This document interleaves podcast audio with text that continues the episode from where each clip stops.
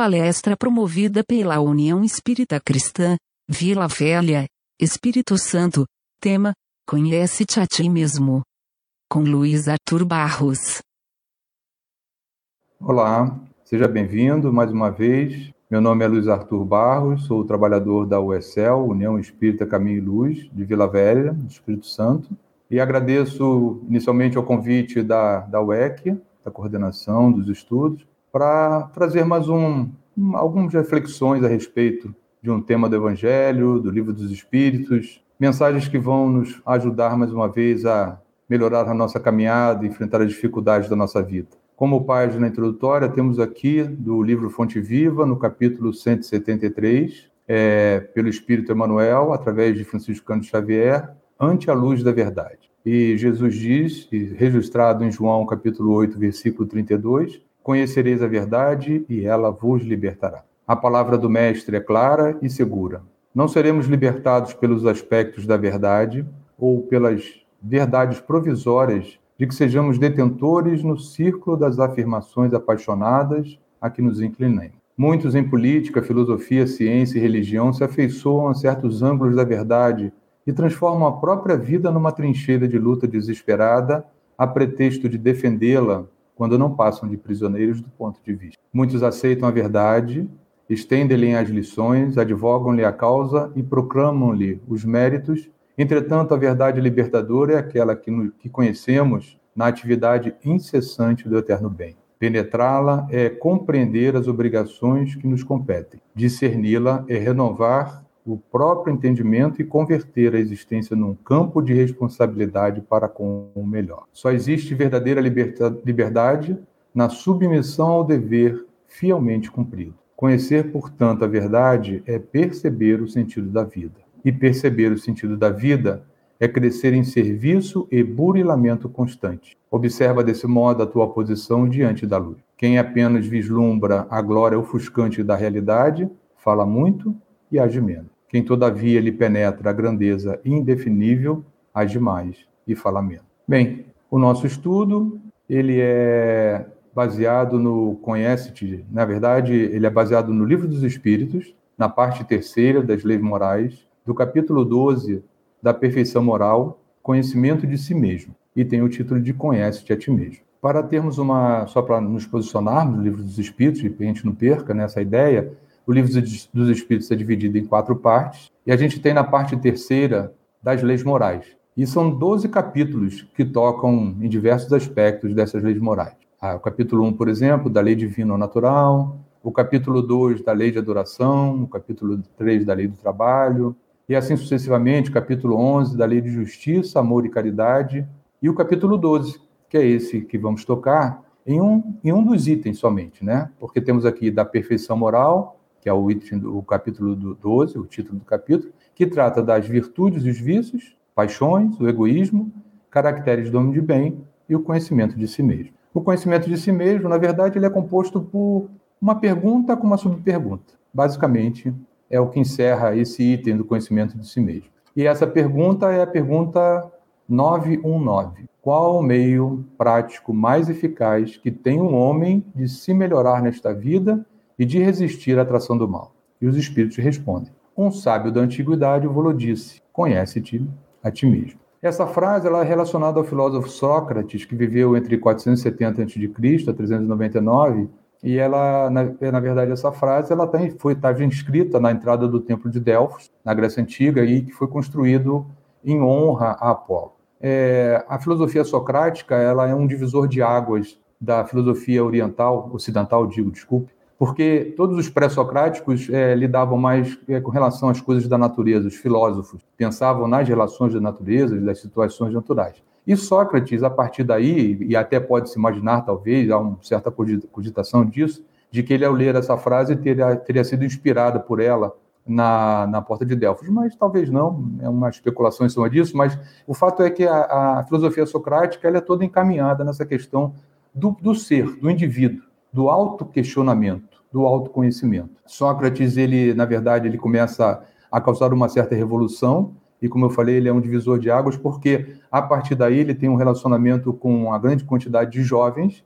e ele causa um desconforto muito grande. É acusado de é, estar contrariando a República, de estar incitando jovens contra a própria República, e ele acaba sendo condenado pelo, pela, pela, pelos atenienses, na verdade, com o interesse de que ele seja sossegado. E ele é condenado à morte. E ele escolhe, parece que sim, parece que ele escolhe é, morrer envenenado por cicuta, que é um veneno da época. E até um fato pitoresco em que a, a cicuta atrasa, né, o navio que ia trazer, né, o barco que levaria a cicuta até lá, atrasa e, e, e sugerem que Sócrates fuja. Aí pergunta, mas fugir de quê? Eu não fiz nada de errado. E aí ele toma a cicuta e, e morre. Mas ele deixou uma, uma, um grande impacto na filosofia, ele não escreveu nada. Todos os seus seguidores, principalmente um deles que é Platão, é que anotava ah, o, seu, o seu pensamento. E ele falou de forma muito, né, segundo diz aqui o, os espíritos, né, conhece-te a ti mesmo. Então, ele no, nos promove essa intenção, né, essa vontade de mergulhar, de se autoanalisar. Como eu falei, a, a pergunta ela é subdividida num subitem, né, numa subpergunta, e que ela tem uma resposta maravilhosa e que eu não trouxe tudo aqui, e eu sugiro que vocês busquem depois no Livro dos Espíritos, que é uma resposta de Santo Agostinho. A pergunta é a seguinte, né? Kardec faz a seguinte pergunta a eles. Concebemos toda a sabedoria desta máxima, ou seja, de conhece-te a ti mesmo. Porém, a dificuldade está precisamente em cada um conhecer-se a si mesmo. Qual o meio de consegui-lo? E aí, Santo Agostinho responde: Fazei o que eu fazia quando vivi na terra. Ao fim do dia, interrogava a minha consciência, passava revista ao que fizera e perguntava a mim mesmo se não faltara algum dever. Se ninguém tivera motivo para mim de mim se queixar. Foi assim que cheguei a me conhecer e a ver que em mim precisava de reforma. O que em mim precisava de reforma. E aí, um trecho mais à frente, ele fala: o conhecimento de si mesmo é, portanto, a chave do progresso individual. Como eu falei, é uma mensagem bastante grande, eu não trouxe aqui, é, trouxe só esses dois pedaços, mas são pedaços, né, dois trechos que nós nos fazem pensar sobre isso, né? Conhecer-se a si mesmo. E aí ele falava, né? Ele, quando chegava no final do dia, antes de deitar, ele fazia a sua análise. E aí eu fico pensando nisso, porque às vezes eu deito e mal consigo fazer uma oração. Começo o Senhor e daqui a pouco já estou dormindo completamente, porque eu não tenho problemas com, com insônia. Há pessoas que têm dificuldade para dormir e, de repente, até poderiam fazer esse exercício com mais facilidade. No meu caso, muitas vezes eu não consigo, porque tão logo eu deito, e já durmo. Mas aí o que ele faz aqui é uma coisa muito interessante, né? Então ele faz uma análise do seu dia, do que aconteceu com ele, por onde ele passou, o que ele fez, com quem ele se relacionou, como ele se relacionou, e ele vai analisar para ver se alguém, né, se ele faltou com o dever, se ele feriu alguém e de que forma ele pode consertar isso. E aí ele vai se conhecendo. É o que ele fala aqui. Foi assim que cheguei a me conhecer e a ver o que em mim precisava de reforma porque não só conhecer era suficiente, mas ele precisava também ter a sinceridade de poder fazer isso. E aí ele complementa com a ideia de que conhecimento é a chave do progresso individual. Conhecimento de si mesmo, muito difícil de exercer. Eu acho que realmente a gente não tem muita dúvida a esse respeito. Fazer uma autoanálise, olhar-se com profundidade, com detalhe, é uma coisa que a gente até meio que foge de fazer isso. Eu até arriscaria dizer que possivelmente a grande maioria das pessoas se desconheça. A gente vive nesse mundo de relação tão ágil, tão acelerada, né, desse século que a gente está vivendo, e de tantas outras informações, esse, essa, esse jorro de informações que a gente recebe e não consegue nem processar tudo. Imagina se a gente vai parar alguns minutos para refletir sobre a nossa própria conduta, para identificarmos exatamente quem somos. Ou seja, como eu me vejo, como eu consigo analisar a mim mesmo, como eu consigo entender quem eu sou, será que as minhas atitudes realmente são reprováveis ou não? Ou será que para cada atitude que eu fizer eu sempre terei uma, alguma desculpa a respeito dela? Que ideia eu tenho de mim mesmo? Eu sou uma pessoa boa, eu sou uma pessoa egoísta, eu sou uma pessoa é, volúvel, eu sou uma pessoa detalhista no sentido de buscar informações? Que ideia eu tenho de mim mesmo? A gente, na verdade, tem mais ideia do outro do que de nós mesmos. A gente vive mais observando o outro do que nós mesmos. Mas como eu me apresento no dia a dia? Essa é uma pergunta né, que a gente poderia fazer. Então, esse, esse conjunto de perguntas é o que a gente precisa analisar e que Santo Agostinho nos sugere na mensagem que ele deixa. Mas é importante saber que quem de fato eu sou? E aí a doutrina espírita nos auxilia. Eu sou um espírito imortal. Ou seja, fui criado em algum momento e tive uma trajetória que eu venho trazendo, acumulando informações, conhecimentos, práticas, experiências, acertos e erros, e estou nessa caminhada. Mas sim, eu tenho limites, então quais são os meus limites? As minhas imperfeições morais e intelectuais. É outra coisa difícil de identificar. Eu tenho imperfeições? Será que realmente eu sou imperfeito? O outro que me acusa, o outro que é vaidoso, o outro que é orgulhoso, é que eu realmente acho isso. Mas e aí, eu não sou limitado? Mas eu tenho limitações. Então são limitações morais e intelectuais. Intelectuais porque, obviamente, a gente não sabe tudo. Mas quantas pessoas a gente às vezes conhece que acham que sabe tudo ou que pensam que sabe tudo? Ou às vezes a gente cai nesse erro de saber que domina determinado assunto. Então a gente precisa exatamente galgar. É também atribuída a Sócrates a frase: Eu sei que nada sei. E isso, para chegar a essa constatação, é alguma coisa muito profunda. É alguém que realmente fez um mergulho de si mesmo e analisou a sua condição. Mas afinal de contas, qual é o meu principal objetivo? E a doutrina espírita nos mostra que é ser plenamente feliz, alcançando exatamente essa perfeição.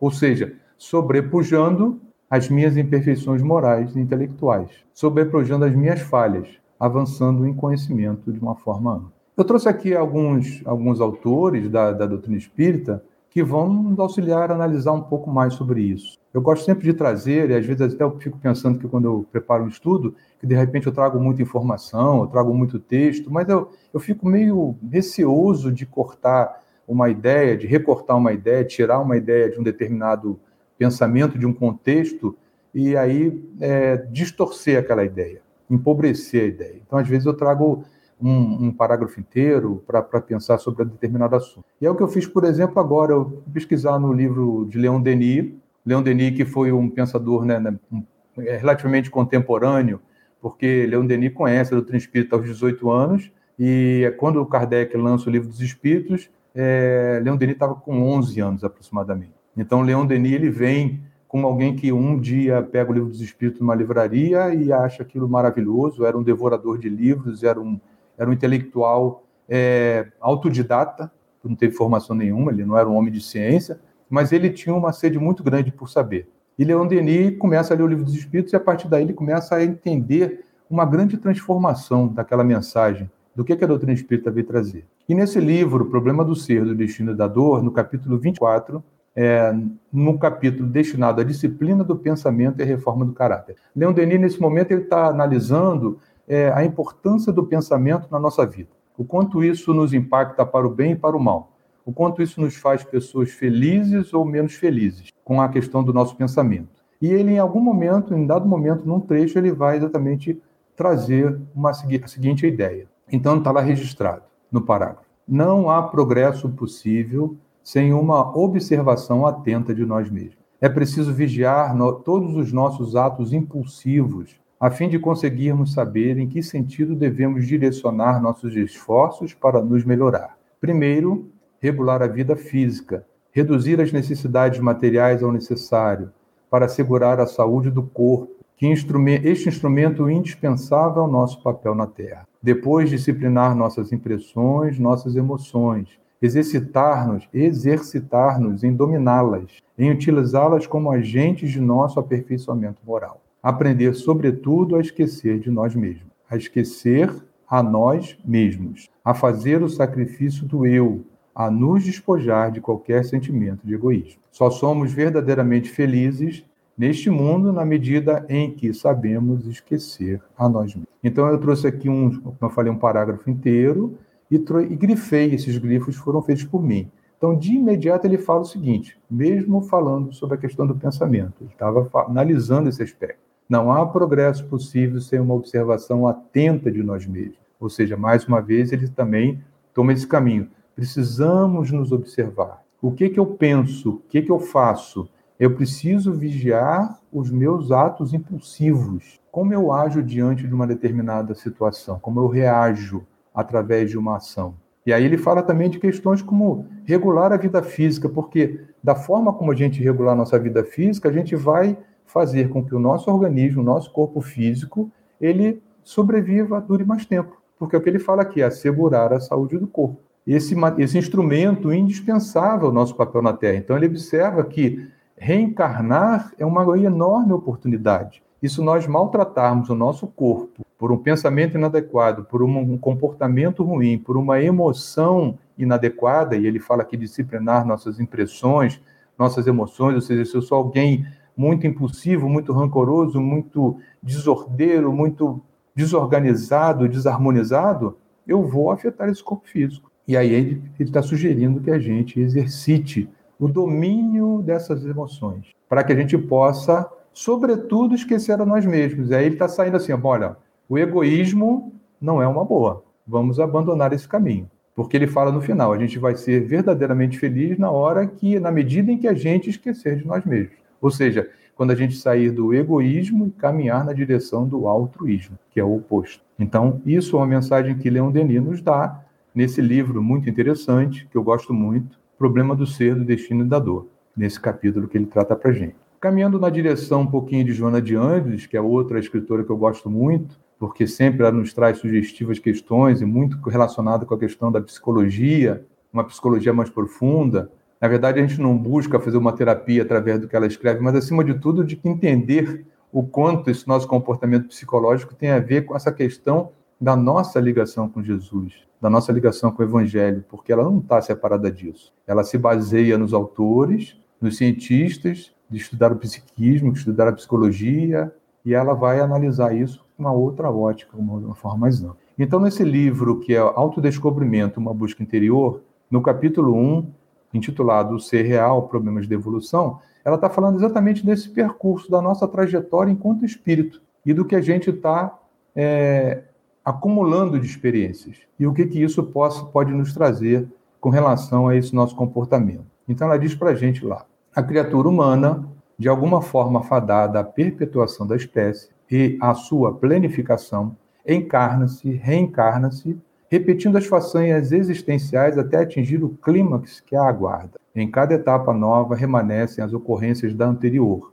em uma cadeia sucessória natural. É através desse mecanismo os e através desse mecanismo os êxitos abrem espaços a conquistas mais amplas e complexas, assim como o fracasso em algum comportamento estabelece processos que impõem problemas no desenvolvimento dos cursos que prosseguem adormecidos. Então, ela está falando assim: olha, nós fomos criados né, fadados ao sucesso, fadados à plenificação, ou seja, seremos criaturas plenas. Plenas é contido de tudo. Nós teremos a, a questão do conhecimento científico, do conhecimento moral, essas duas áreas que a gente sempre ouve falar delas, e a gente vai realmente cada vez mais chegar num ponto de clímax, que é o nosso caminho. Todos nós seremos um dia espíritos perfeitos. Mesmo que a gente pense o espírito hoje em dia mais confuso, mais dificultoso, aquele que mais mal fez, ele vai ter oportunidade de se reparar. E é o que ela fala aqui, ó, a cada nova eh, renascimento, as ocorrências anteriores elas vão se suceder.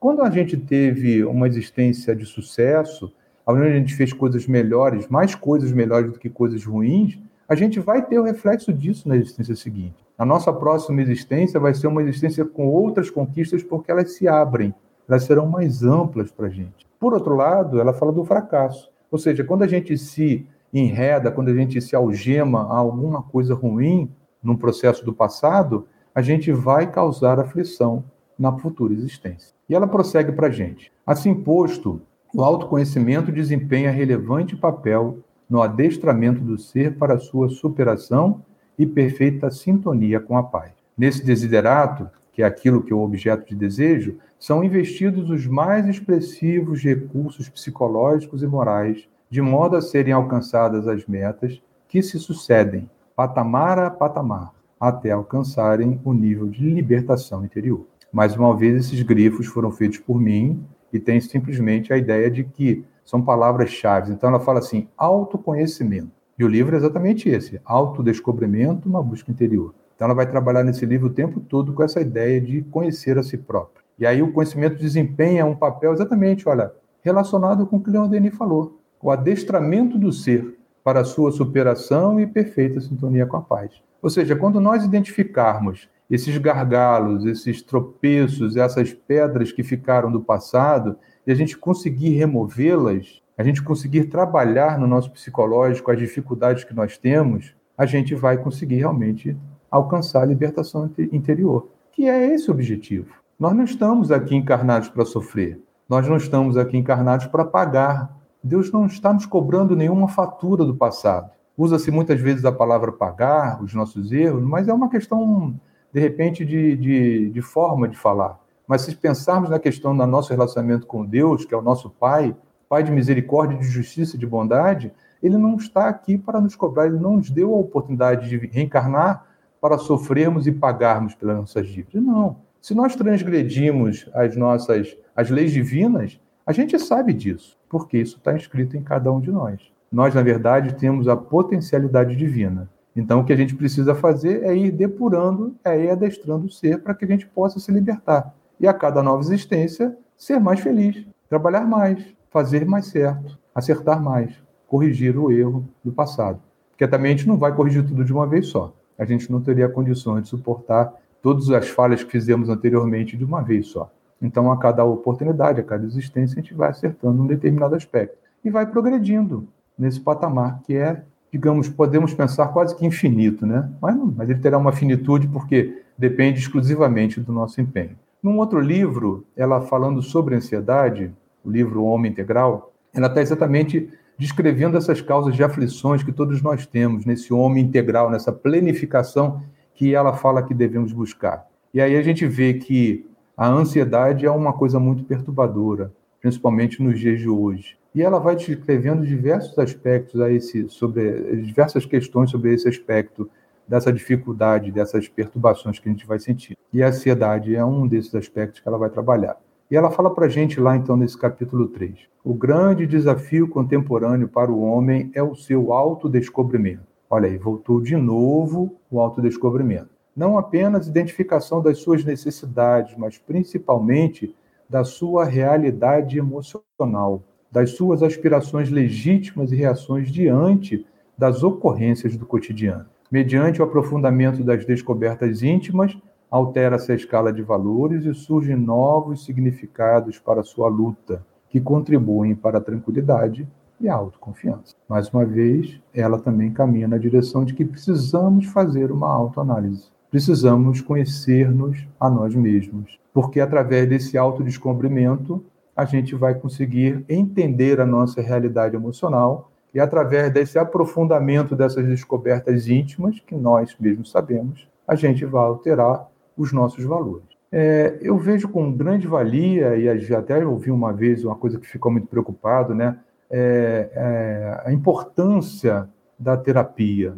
É, eu não sou psicólogo, não tenho ligação nenhuma com a psicologia, mas eu vejo que é extremamente importante essa, esse auxílio, esse ferramental de um profissional que venha a nos auxiliar a descobrir essas coisas ou é, nos encorajar, se assim podemos dizer, a descobrir esses problemas. Porque às vezes a gente não tem essa coragem de fazer isso de forma sozinho. A gente escamoteia, a gente esconde de alguma forma, a gente camufla de alguma forma a nossa própria realidade emocional. E a ajuda de um profissional é muito grande. E certa vez até ouvi uma coisa que eu fiquei pensando muito, fiquei meio triste, onde um amigo falou: ah, meu, meu terapeuta, meu psicoterapeuta é Jesus. Sem dúvida, se nós tivéssemos a capacidade de compreender com amplitude, com profundidade a mensagem do Cristo, a gente não estaria mais sofrendo. Então a gente não precisaria nem usar esse. A gente já teria usado esse psicoterapeuta há muito tempo. Então, nessas nossas diversas existências, a gente ainda tem muita dificuldade.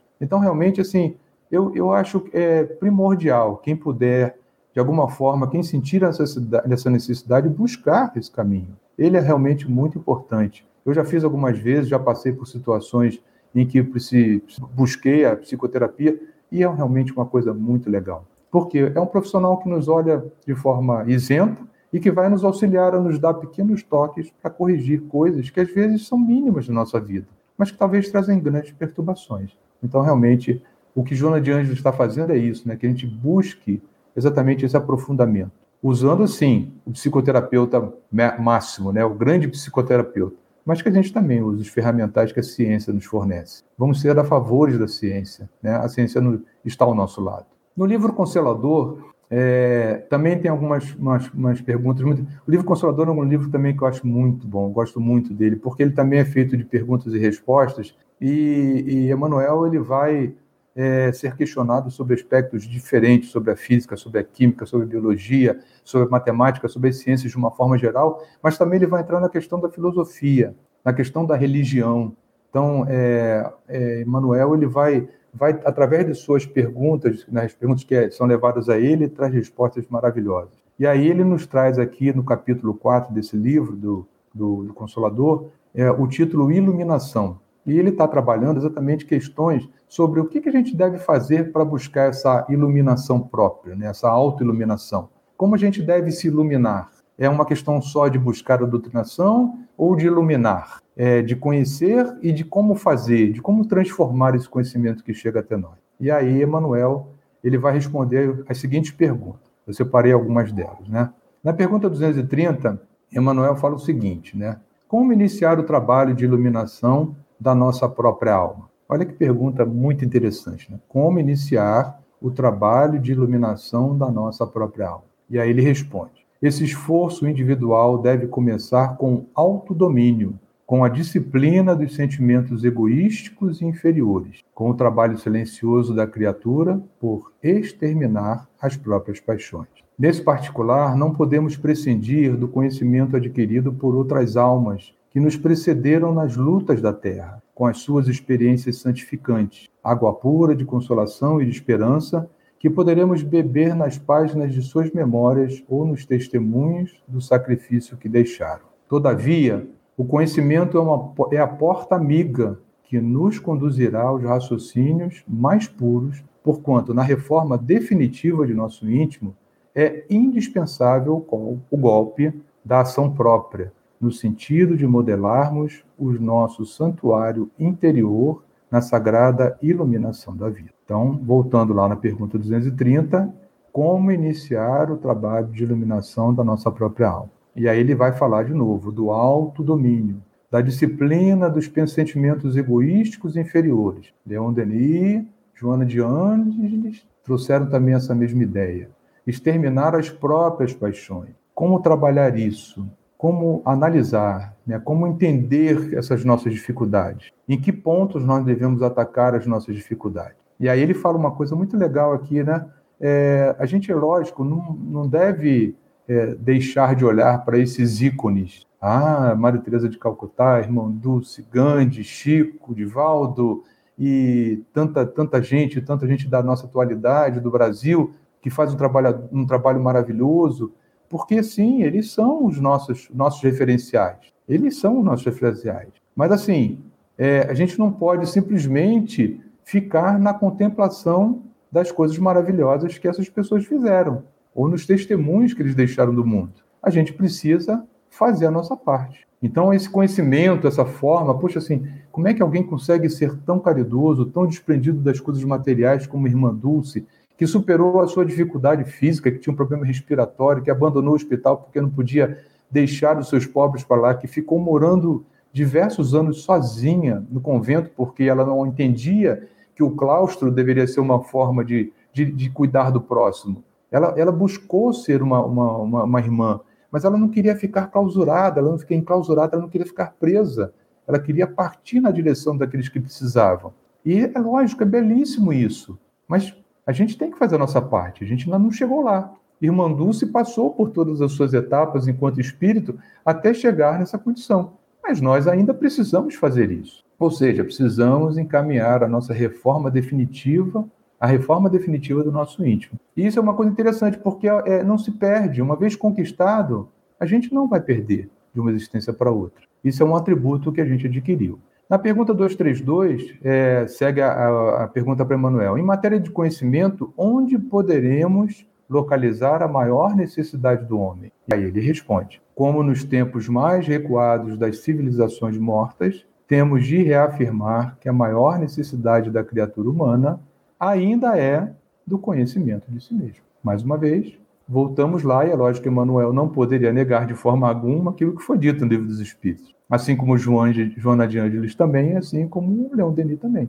Então, todos eles são uníssonos nesse sentido, nessa condição da necessidade de nós, enquanto criaturas humanas, espíritos encarnados, conhecermos a cada um de nós. Ou seja, esse mergulho, essa introspecção que a gente precisa fazer nessa autoanálise. Uma outra pergunta, que é a 235, que é feita para ele, ele fala assim: há outras fontes de conhecimento para a iluminação dos homens. Além da há outras fontes de conhecimento para a iluminação dos homens, além da constituída pelos ensinamentos divinos do evangelho? Ou seja, existem outras fontes onde eu posso beber esse conhecimento da iluminação? E aí ele responde: O mundo está repleto de elementos educativos, mormente no referente às teorias nobilitantes da vida e do homem, pelo trabalho e pela edificação das faculdades e do caráter. Mas em se tratando de iluminação espiritual, não existe fonte alguma além da exemplificação de Jesus no seu evangelho de verdade e vida. Os próprios filósofos que falaram na terra antes dele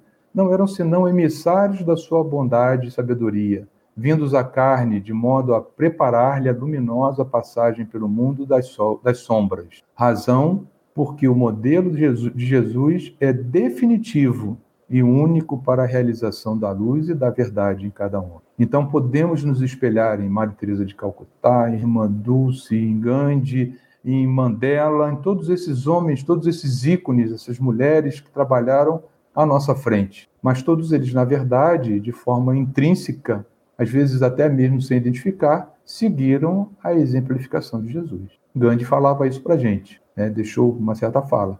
Se tudo fosse perdido, mas se o Sermão do Monte for preservado, ali estão contidos todas as orientações que precisamos ter para realmente alcançar a felicidade. Foi isso que Jesus deixou. E Jesus não deixa só palavra, igual tal qual Sócrates, ele, ele na verdade faz as coisas acontecerem. Ele mostra o seu exemplo, ele dá a sua forma. Da mesma forma como Sócrates se deixou imolar, entre aspas, pelo copo de cicuta, pelo veneno ao qual ele foi condenado, Jesus também deixa, se deixa ir ao madeiro para mostrar para a gente que a gente deveria ter a confiança de que não estamos desamparados, de que nós todos estamos sendo amparados por Deus, que não existe nenhuma forma de erro nisso, se o nosso comportamento foi aquele que era o mais correto, o que não tínhamos feito. Por que motivo Jesus foi condenado? Por que motivo Sócrates foi condenado? Por que motivo Pedro e todos os outros foram condenados? Por quê? Por fazerem o bem?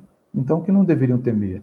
Aqueles que foram aos circos entregues aos leões, o que, que aconteceu com eles para serem condenados daquele jeito? Porque seguiam a Cristo? Mas, mais uma vez, nós devemos, nessa introspecção, nessa análise, assim como nos sugeriu Santo Agostinho, pensar o que que o Cristo faria diante de uma situação dessa? O que que eu deveria ter feito que Jesus reprovaria se ele me visse fazendo tal coisa? Da minha negação, da minha forma de agredir o meu irmão com a espada e cortar-lhe a orelha, né?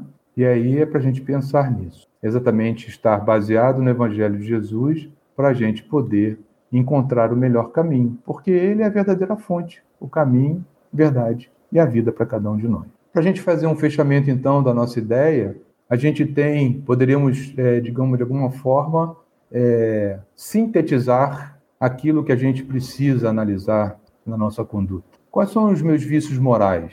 Eu sou egoísta, o orgulho, a vaidade, a cólera, a inveja, o ciúme, o desejo de vingança? O que, que ainda é, forte em mim? Talvez eu não consiga acabar com todos esses itens de uma vez só, mas eu já consigo trabalhar alguns. De repente eu preciso ser menos orgulhoso e me tornar mais humilde. E aí a gente parte para as virtudes. Então eu preciso ter a afabilidade, a paciência, a beneficência, a humildade, o perdão, a renúncia, a misericórdia, a resignação. Como é que eu vou trabalhar isso? Dessa análise que nos sugeriu Agostinho e que esses outros companheiros, Emmanuel, Leon Denis e Joana de Anjos, nos sugeriram. Nesse exercício de autoanálise, de aprofundamento, sem medos, com coragem. Somos nós com nós mesmos, somos nós conosco. Não tem por que temer identificar as minhas falhas, que se sou eu que estou identificando as minhas falhas, não é ninguém me apontando o dedo, sou eu me vendo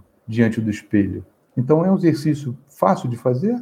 Claro que não. É um exercício difícil, porque temos um orgulho, uma vaidade muito grande e achar, não, na verdade eu reagi dessa forma porque eu fui ferido de tal maneira. E a gente não percebe que eu fui ferido de tal maneira porque antes eu agi de tal forma. Ou seja, é uma coisa que já vem uma ação e reação de modo contínuo. O que é a resignação? O que, que eu preciso entender diante da dificuldade pelo qual passo? Quantas vezes a gente passa por momentos de dores, de dificuldades, e o que a gente vai dizer? Deus me abandonou. Não, nós não estamos abandonados. Nós estamos passando, talvez, por alguma coisa, assim como nos falou Leon Denis, imprevidente. Não cuidamos do nosso físico. A nossa saúde não foi bem trabalhada. O nosso pensamento foi muito desorganizado e trouxemos ondas muito agressivas ao nosso físico comemos de maneira inadequada, dormimos de maneira inadequada, fomos rancorosos de maneira inadequada, sem necessidade, e aí? Depois sofremos o reflexo de tudo. Então é uma análise sincera e eu convido a cada um, mesmo que não seja antes de dormir, como Santo Agostinho fala, porque de repente pode ser que a gente seja tomado pelo sono do cansado físico, mas em algum momento da vida, em algum momento do dia, em que estivermos de repente presos num engarrafamento ou viajando dentro de um ônibus, observando a paisagem externa, que a gente possa pensar sobre isso, que seja sempre um momento de reflexão. O que eu preciso mudar em mim? O que eu preciso fazer para diminuir os meus vícios morais e para ressaltar as minhas virtudes? O que eu preciso trabalhar para efetivamente ser feliz? Eu deixo aqui então, para a gente encerrar, a sugestão de leitura daqueles livros que nós passamos por aqui, o Livro dos Espíritos, é, da parte terceira das leis morais, do capítulo 12, o problema do ser, do destino e da dor, capítulo 24, a disciplina do pensamento e reforma do caráter, o livro Autodescobrimento, uma busca interior, da Joana, através do Ivaldo, do capítulo 1, o ser real, problemas de evolução, o homem integral, de Valdo Pereira Franco, né, Joana mais uma vez através do Divaldo, no capítulo 3 sobre a ansiedade, o nosso mal do momento, o Consolador, com perguntas e respostas maravilhosas dadas por Emmanuel, através do Chico, e o capítulo que a gente viu foi Iluminação. É lógico que a gente não está falando só dos capítulos, mas que a gente não fique preso somente neles, né? que a gente possa realmente é, ler o livro todo e aproveitar a oportunidade para refletir, ler com vagar, ler devagar, ler com reflexão, para que a gente possa ser mais feliz, né? para que a gente possa caminhar na direção do Cristo de uma maneira muito melhor. Eu agradeço pela oportunidade, mais uma vez, de estar aqui, de podermos trazer essas reflexões, de poder fazer essa, esse apanhado de ideias. Na verdade, as ideias não são minhas, são análises que a gente foi trazendo de outros autores, autores que realmente têm esse gabarito para isso, e o que a gente fez simplesmente é organização, mas que a gente possa usar esse material a nosso benefício, para que a gente possa realmente é, passar por essa existência e saber que na próxima vai ser muito melhor, vai ser muito mais fácil. E assim, amigo Jesus, agradecemos a oportunidade mais uma vez, que a tua paz esteja conosco agora, que assim seja.